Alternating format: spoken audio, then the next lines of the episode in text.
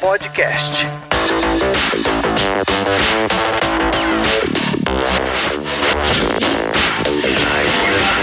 Opa! E passando rapidinho para falar do TOTUS Developers, que tem um site exclusivo para falar sobre as tecnologias utilizadas dentro da empresa e também com links para oportunidades para o Slack oficial e um monte de artigo técnico. Então anota aí: developers.totus.com. Muito obrigado, Siloto. Oi, pessoal. Eu sou Rafael Chinaglia, jornalista do TOTUS Developers. É um prazer estar com vocês aqui hoje. Comigo, neste bate-papo, a Monique Maite. Bem-vinda, Monique. Monique, que é da área de Customer Success. Se apresenta, por favor.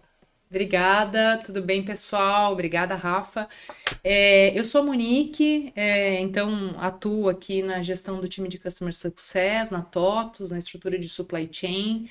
E a ideia realmente é falar um pouquinho sobre todo é, o contexto que envolve né, uma área de sucesso de, do cliente numa empresa e toda a proposição que essa área pode trazer, potencializando resultados não só para o cliente, mas Sim. também para a empresa. Ótimo. Hoje, então, o nosso tema é sobre a era do cliente, né? Transformação de percepção em comprovação de valor.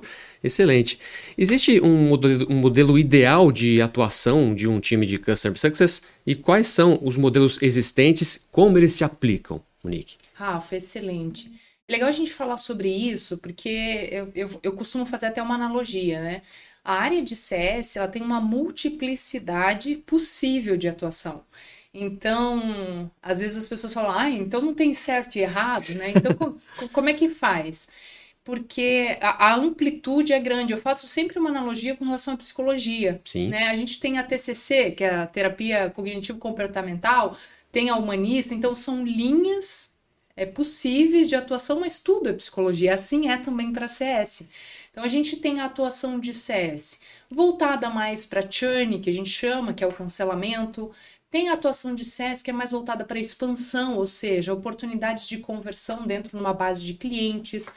Tem áreas, né, tem empresas que optam por atuar com o time de CS como uma área mais relacional, né, uma área que tem um, um ponto de contato com o cliente. Tem áreas efetivamente de CS que são mais voltadas a dados, né? Tem áreas de CS que são mais voltadas a produto. Então, é, quando a gente vai fazer benchmarking, Rafa, sobre as áreas de CS, a gente às vezes é, é, tem até dificuldade porque a decisão né, dessa pessoa estratégica é olhar para a companhia, olhar para os desafios de negócio e entender qual é o modelo de atuação que a gente vai escolher. Cada a... caso é um caso, né? Perfeito. Então, assim, olhando esses desafios de negócio, é que essa pessoa responsável pela estratégia define que caminho seguir, que modelo de atuação seguir. Aqui, a gente está entendendo que a aproximação com o produto, a área voltada a dados, a área voltada à expansão, identificação de oportunidades é algo que dá bastante match com as nossas necessidades. Excelente, né? E, e por que transformar então a percepção de valor em comprovação de valor? Legal, essa é, uma, essa é uma pergunta que a gente tem discutido bastante nos fóruns de CX e de CS porque a gente fala tanto, né, sobre centralidade no cliente, era do cliente, e aí a gente fala bastante sobre percepção de valor, e que é algo válido, né? A Com gente certeza. precisa entender como é que o cliente percebe o valor sobre o que ele comprou, sobre a empresa, sobre alguma solução. Aqui a gente está falando de tecnologia, né? Então, sobre o produto, sobre o software que ele está utilizando. É, o que acontece é que a gente já está começando a evoluir é, no sentido de transformar a percepção de valor, que é o que você questionou, né? Uhum. Transformar a percepção de valor numa comprovação de valor, porque a gente já está entendendo que na era do cliente a percepção de valor é algo mais mais vulnerável, mais fácil de mudar, é, mais pessoal, né? Então, assim, quando você está falando com pessoas, o CNPJ tem CPF lá dentro, né, Rafa? Então, as pessoas, elas mudam bastante. Ah, o que para mim pode estar bom, para você pode não estar, apesar de ser o mesmo número. Então, a gente tem passado é, nesse sentido para utilizar metodologias dentro da atuação de Customer Success que a gente consiga transformar a percepção de valor de uma maneira tangível, em números, né? Seja qualquer tipo de unidade de medida. Sim. Porque fica mais fácil a gente comprovar o valor. O cliente não vai deixar de ter a percepção, mas a comprovação de valor é quase que como algo que não tem discussão. Tá ali, é um número, né? E a gente consegue entender o quanto aquilo realmente evoluiu e a gente consegue quantificar. Quando a gente consegue quantificar, obviamente fica mais claro qual é o tamanho do passo que eu dei em relação à evolução ou involução, que aí obviamente acontece, Sim. É, nessa relação que a gente tem com os clientes. Então, acho que quando você pergunta por que, que a gente deve fazer isso, porque a gente precisa ter relações de longo prazo, relações consistentes com os nossos clientes. E através da comprovação de resultado, por meio da percepção, mas com a comprovação, isso fica mais tranquilo, mais fluido. É, como é que vocês fazem, então, é, essa comprovação é, de valor para cada cliente? É difícil, né? É, Rafa, é, é, eu sempre falo, né? Não, não é difícil, mas ele é trabalhoso. Sabe? Desafiador. Desafiador. Ele é, ele é trabalhoso porque você, você, você não faz sozinho. Sim. Então, assim, tem uma corresponsabilidade do cliente do lado de lá. No nosso caso, falando um pouco da metodologia que a gente usa, a gente não está inventando a roda, nossa, CS surgiu agora e acha que descobriu, né, o, a cereja do bolo. Mas a gente consegue transformar isso é, explicando um pouquinho da metodologia, né? Então, quando o cliente hoje compra um produto como um software, a gente considera que isso não é uma compra por impulso, Sim. né? Como a gente compra um alimento, uma roupa, enfim. Então, é uma compra que ela já teve um pré-requisito de análise, de, enfim, de uma série de coisas. Então, quando o cliente compra uma solução como a nossa, por exemplo, é importante que a gente consiga entender com clareza que dor ele quer resolver. A gente fala sobre muita dor e necessidade. E às vezes isso é raso uhum. demais. Então, dentro da metodologia que a gente utiliza hoje, a gente faz uma pesquisa de dores e necessidades. Ótimo. Que é baseada nos recursos que o produto que ele comprou tem. A gente entende a intensidade daquela dor na empresa. Então, a gente faz um, um questionário básico para o uhum. cliente, onde ele tem possibilidade de responder, e geralmente é o negócio que responde. Olha. Não é nem a área de TI, né? Porque é a área de negócio que sente a dor, Sim. apesar de ser intermediada pela área de TI. E aí a gente consegue ter visibilidade do tamanho da dor. Ela é alta, média ou baixa? Dói bastante? Tá com casquinha essa ferida ou tá Sim. sangrando, né? Como é que tá? E aí a gente mapeia, coloca isso numa caixinha separada, essas dores que são grandes, que são altas. E quando a gente vai para uma conversa com o cliente, a gente fala: beleza, cliente, que legal, você falou que essa dor é legal mais ou menos, né? É, sim. Legal pra gente. Que tamanho que é essa dor? Ela é em minutos, ela é em número de pessoas, ela é em volume cúbico, ela é em dinheiro. E aí a gente passa a identificar o cenário do cliente com aquela tamanho daquela dor. Então a gente fala, cliente, como tá hoje, numericamente, independente da unidade de medida? Sim como você deseja chegar e né, qual que é o resultado que a gente vai alcançar. E aí a gente consegue ter é, esse número tangível para mostrar para o cliente. Então, ao final de três meses, de seis meses, a gente gera um documento, é um documento, um resumo executivo que a gente chama de EBR, Executive Business Review, em que a gente consegue dizer, olha, você evoluiu em 46% este item que estava demorando antes 15 minutos, que agora gera 3. Você melhorou em 100% esse quesito, que era uma dor. Uhum. Então, a gente, o cliente tem a real sensação de que aquele resultado está sendo comprovado numericamente por meio do uso do nosso produto. Um raio-x do, que o, do que o cliente precisa, precisa saber, né? Exatamente, Rafa. É como se ele tivesse uma visão clara. Você fez uma analogia muito legal, porque o raio-x é como né, se tivesse a transparência ali de tudo que está acontecendo. Então, é, é, basicamente. Não fica o, o, dito pelo dito, não fica Sim. assim, ah, eu acho que melhorou, eu acho que piorou. Não. A gente traz em números e quantifica e dá essa visibilidade. A gente meio que traduz é, um pouquinho o resultado do que o cliente está tá obtendo. E esse processo todo junto ao cliente começou há quanto tempo, mais ou menos? A gente já está aplicando essa metodologia dentro dessa estrutura, né, na qual a gente está inserido aqui em supply, há mais ou menos uns dois anos e meio. No começo foi super complexo, Ah, porque para os nossos clientes, essa atuação de Customer Success ela é nova. Sim. Então, assim, ai meu Deus, mais uma pessoa para falar comigo, mais uma tarefa para eu fazer, mais, né, mais um stakeholder, mais. E aí, as primeiras vezes é difícil porque o cliente não consegue é, perceber ou mensurar aonde aquilo vai dar, porque ele Uhum. nunca passou por aquilo. Sim. É novo para todo mundo. E aí, a partir da segunda, da terceira reunião, do quarto follow-up, é, ele vai vendo e falando, nossa, era isso que eu precisava. A ponto, como a gente teve com alguns clientes, de o cliente pegar essa documentação que a gente gera, da comprovação de valor, colocar embaixo do braço e ir para uma reunião. Falar assim, ó, pessoal aqui. Então, quer dizer, ele nem precisa montar muito a demonstração de resultados, porque ele acaba utilizando nosso próprio material para ir para uma reunião com o C-Level, com a diretoria e, com, e um pouco, um pouco né, desses resultados que eles estão obtendo. Você já até falou um pouquinho sobre isso, mas como é que é a atuação mais aprofundada do Customer Success em parceria com o time de produto, né? É, que tipo de ações vocês fazem juntos?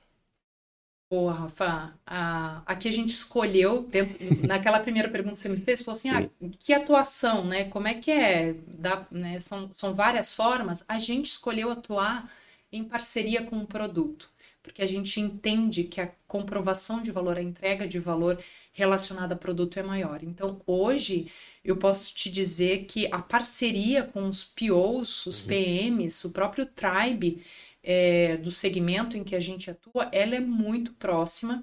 A gente tem assim reuniões diárias e os nossos entregáveis e essa troca, eu tenho meu inúmeras coisas que eu posso te falar que a gente faz junto. Assim, um exemplo é a matriz de feature lock-in. Tem uma matriz de lock-ins onde a gente tem a identificação da lock-in, né, do recurso-chave do produto, e isso é só quem está dentro do desenvolvimento que consegue dizer para a gente, né, o PO, né, o, o, PM ali, o Product Owner ou o Product Manager, e aí a gente diz a vantagem dessa feature e o benefício dessa feature. Então, hoje, todos os produtos que a gente possui, especificamente dentro dessa área onde a gente está atuando, tem uma matriz de lock-in. Uhum. E ela é atualizada é, de seis em seis meses, semestralmente. Então, para a gente revisar tudo. Já é uma dinâmica que acontece e é feita com o CSM, que é o Customer Success Manager, e o PO do produto. Sim. Esse é um, esse é um dos, dos tipos de trabalho que a gente faz junto. Outro recente que eu posso citar também, que é muito legal, é o NPS de produto. NPS relacional, né? É, e aí a gente está aí começando essa iniciativa, NPS de produto, onde embedado dentro da solução, dentro da, né, dentro da URL principal do cliente, lá da home, perguntando de 0 a 10 o quanto você recomendaria este produto. E aí o cliente dá a nota na escala do NPS, que vai de 0 a 10, e ele tem possibilidade. Fez o fechamento de loop recente. É, todos os insights desses clientes a gente coloca né, numa apresentação e faz uma reunião não só com o PO e com o PM, mas com o Dev Team. Boa. E aí a gente é como se fosse a, é, uma ação de voice of customer, né? Uhum. Uma ação de voz do cliente direto dentro do produto. E aí a gente fala sobre, a, né, eventualmente as inconsistências ou as, as, expectativas que foram trazidas. Acho que assim, para a gente resumir, acho que, é, que, essas são as principais ações assim Sim. que hoje a gente faz. A matriz de lock-in é, junto com, com o tipo de produto e esse fechamento de lucro de produto que está sendo fantástico, sites muito legais do que está acontecendo no Gemba, que a gente fala, né, no mercado, lá no, né, no, no, quente, e traz aqui bem fresquinho, já consolidado para o nosso time de, de desenvolvedores. E diante de todo esse processo que não é simples, não é, não é algo é, rápido de se fazer, como é que os, os clientes têm percebido essa abordagem de, de atuação? Legal. É, é um desafio é, porque o cliente, Rafa, ele tem uma lista de prioridades de, tra de, trabalhos que ele vai fazer na empresa dele. Então, a gente tem que se enxertar nessa lista, gerando relevância para esse tema, para eles, eles também nos, nos darem atenção. Porque senão a gente entra no, né, no, no senso comum lá. É, os feedbacks que a gente tem é, Eu tenho números, se a gente pudesse colocar áudio aqui dos clientes, ia ser muito legal. Mas desde de clientes comentando assim, nossa, nunca tive um fornecedor que tinha essa abordagem comigo. Preocupado comigo.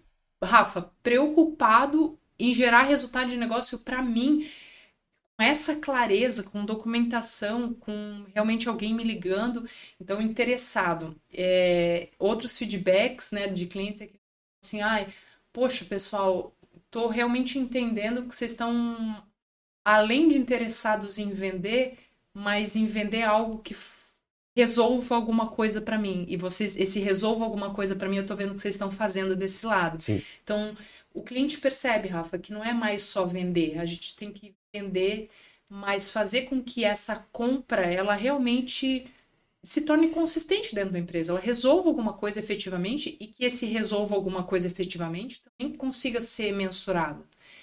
Então, os clientes têm dado feedbacks fantásticos. Um deles, inclusive, lembrei agora, a gente conseguiu levar para a final do Prêmio Brasil que faz, que é um prêmio do Universo TOTOS. Sim, é verdade. Por meio desse dessa metodologia. Então, quando a gente abriu lá a inscrição para o Prêmio Brasil que faz, o cliente não teve muita, muito problema. Era basicamente escrever os resultados que ele tinha alcançado.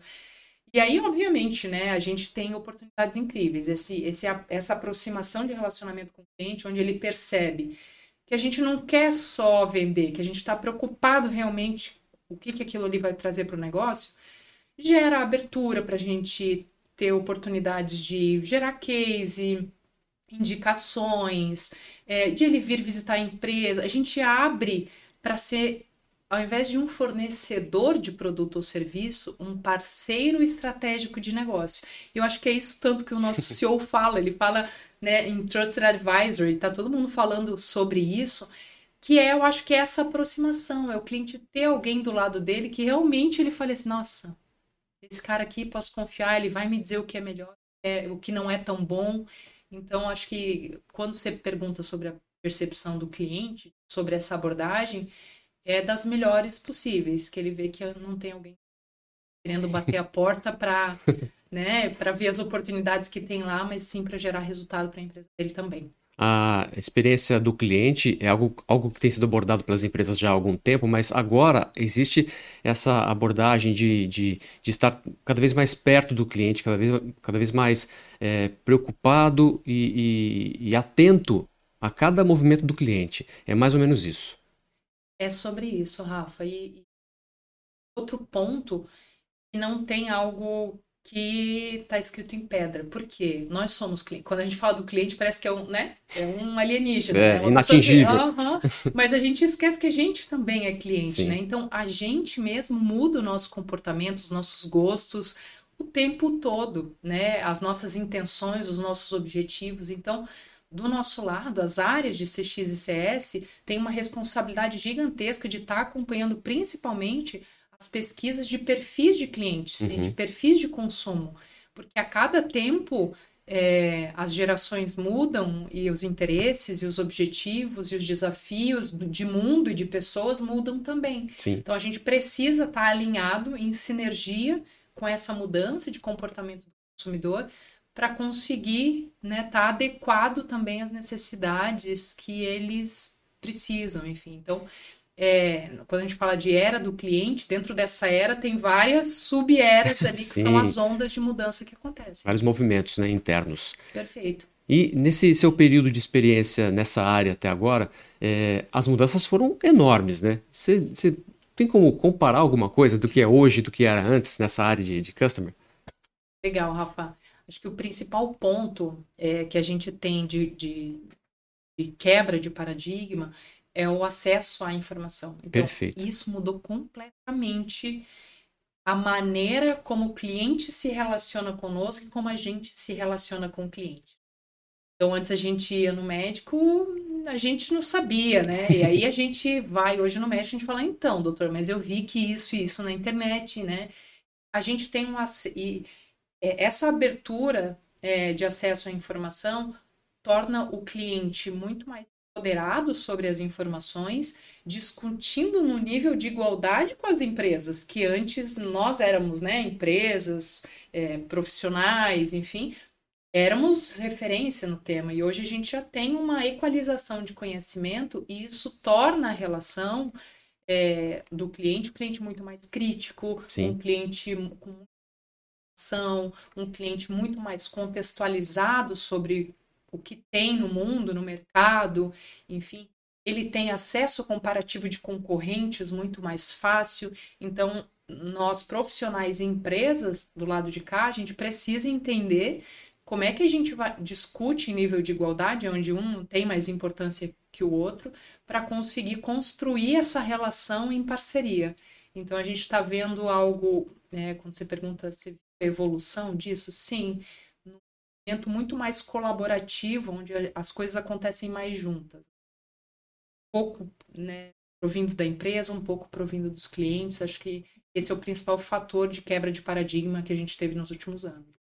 Muito tempo atrás a informação era praticamente via de mão única, né? Era muito restrita e, e o consumidor recebia apenas a informação. Ele não conseguia nem procurar mais e também não conseguia rebater essa informação, ou, ou questionar, ou tirar dúvidas. É, tudo mudou, né? Tudo mudou. E aí a, a, gente tem que se virar nos 30 Exatamente. e estar tá sempre atualizado nessa era da informação para estar tá dentro do contexto. Ótimo, perfeito. Quais são, então, é, os ganhos e os resu resultados obtidos né, é, para o cliente, para a empresa que conduz essa estratégia junto ao cliente? Perfeito. Lembrar da marca, das indicações, então os clientes passam a indicar mais né, essa marca, e outros resultados um pouco mais tangíveis para a empresa, que é a expansão de oportunidades. O cliente fala: Poxa, isso aqui deu certo, estou vendo resultado. Ele fala: O que você tem mais aí para mim? Que outro Sim. produto? Eu posso colocar isso aqui em outras áreas da minha empresa? Ou tem outros produtos que geram esse mesmo valor que eu estou percebendo com esse que você tem feito? Então, é, a gente consegue. E, e quanto mais o cliente tem mais o portfólio, o nosso mix de produto, mais difícil vai ser de ele cancelar. Sim. Porque ele vai olhar para várias coisas que vão cair do caminhão. E se essas várias coisas aqui, elas estão gerando resultado, o cliente vai, vai repensar. Sim. Né? E até no momento, por exemplo, como a gente passou de pandemia. Cara, corte de custos, tava toda, todas as empresas estavam olhando para dentro falando o que, que eu posso cortar aqui. Quando você está com esse trabalho de comprovar valor, o cara fala: não, esse aqui tira, esse aqui tira. Não, mas esse aqui, ó, esse aqui eu sei que eu melhorei X% nisso, é, naquilo. Esse é importante na hora de tomar uma decisão, ele vai ter certeza de que aquele produto vai gerar um impacto bastante considerável. Talvez os outros também, mas não aqueles outros fornecedores, aqueles outros produtos não trabalharam na comprovação, mas na percepção. Sim. Então é mais fácil de, de você abrir mão. E aí a gente consegue construir essa relação de ganha-ganha uhum. com essa atuação, mas ela é uma atuação de longo prazo. Não é algo que eu invisto hoje e amanhã é, eu vou ter retorno. Por isso que às vezes as empresas ainda questionam bastante o investimento nessas áreas. Sim. Porque é um investimento a longo prazo. A comprovação vai gerando confiança, né? Aos poucos. Rafa, além de gerar confiança, né? Ela gera essa relação de longo prazo consistente e que o cliente tenha essa, essa percepção realmente, assim, de faz sentido, esse é o meu trusted advisor, esse é o cara que eu posso confiar, esse não é só mais um fornecedor, é o meu parceiro estratégico de negócio, porque ele olha para dentro da minha empresa, ele entende o problema que eu tenho, ele está preocupado realmente em resolver. E essa relação de ganha-ganha, né? Uhum. Quando você pergunta o que, que o cliente ganha e o que, que a empresa que investe nisso ganha. É essa, esse, essas oportunidades que a construção desse relacionamento de confiança traz. Expansão, compra de mais produtos, indicação, percepção de marca. Eu não faço nada forceps. Eu não claro. preciso forçar. O cliente naturalmente, organicamente, ele fala bem da gente. Ele percebe, né? Perfeito. É a história da, da, da roupa, que é. a gente vai provar no provador e a gente percebe que não ficou legal. Exatamente. Né? Então, quando a gente tem transparência e essa sinceridade né, do outro lado, é, a gente ganha pontos com o cliente. Maravilha. Tem algo que você queira acrescentar mais sobre esse assunto que a gente ainda não comentou por aqui? Olha, acho que a gente falou bastante coisa, né, Rafael? A gente comentou bastante. O que eu posso dizer é que é, Customer Success e Customer Experience é para todo mundo. Se você tem cliente, é para você, porque a gente está falando sobre isso. Então, como entender melhor, envolver melhor essas áreas, como incorporar a estratégia e o potencial que essas áreas podem trazer para o negócio é, é importante. Então, quando tem empresas que falam que o sucesso do cliente é o seu próprio sucesso, a gente tem, né, como é o caso né, na TOTS, a gente tem um investimento bastante considerável. Há um caminho longo, né, para desenvolver é, não só na nossa empresa, mas em todas as empresas nesse sentido. E mais a gente conseguir perceber, porque a empresa também precisa de provação de valor. Com certeza. Então, quanto mais essas áreas conseguirem tangibilizar isso para a companhia, melhor ainda. O que eu posso dizer é que é, esse investimento ele está acontecendo de forma pesada, cada vez mais nas áreas, é uma área que está crescendo muito. Recentemente, uma das 10 profissões mais buscadas no LinkedIn estão relacionadas à área de CX e CS, então é um movimento que não tem mais volta. Exatamente. E agora, para a gente falar mais um pouquinho sobre novos conteúdos, eu vi que você trouxe um livro aí, né? É, Trouxe. É para indicar para os nossos telespectadores, os nossos ouvintes. Acho, acho que dá para fazer isso, sim, Rafa. a gente é, tem várias coisas bacanas, assim, que estão saindo, né? Novas e recentes e tudo mais. É, então, o livro que eu trouxe aqui é o livro inspirado, né? Então, como criar produtos de tecnologia que os clientes amam. Acho que faz bastante sentido e principalmente nesse bate-papo que a gente teve da aproximação da área de customer success com o produto, esse livro aqui é sensacional.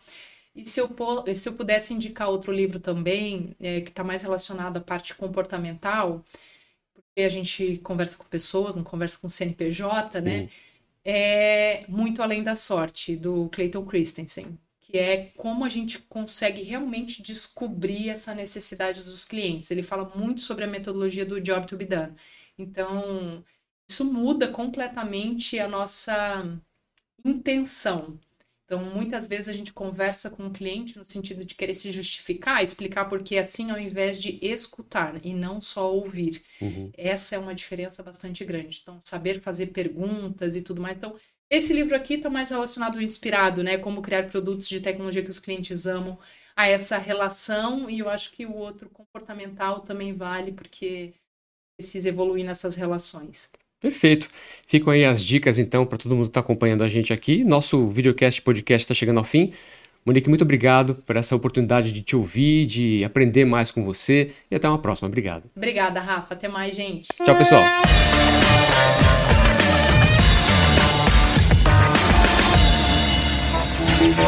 Podcast.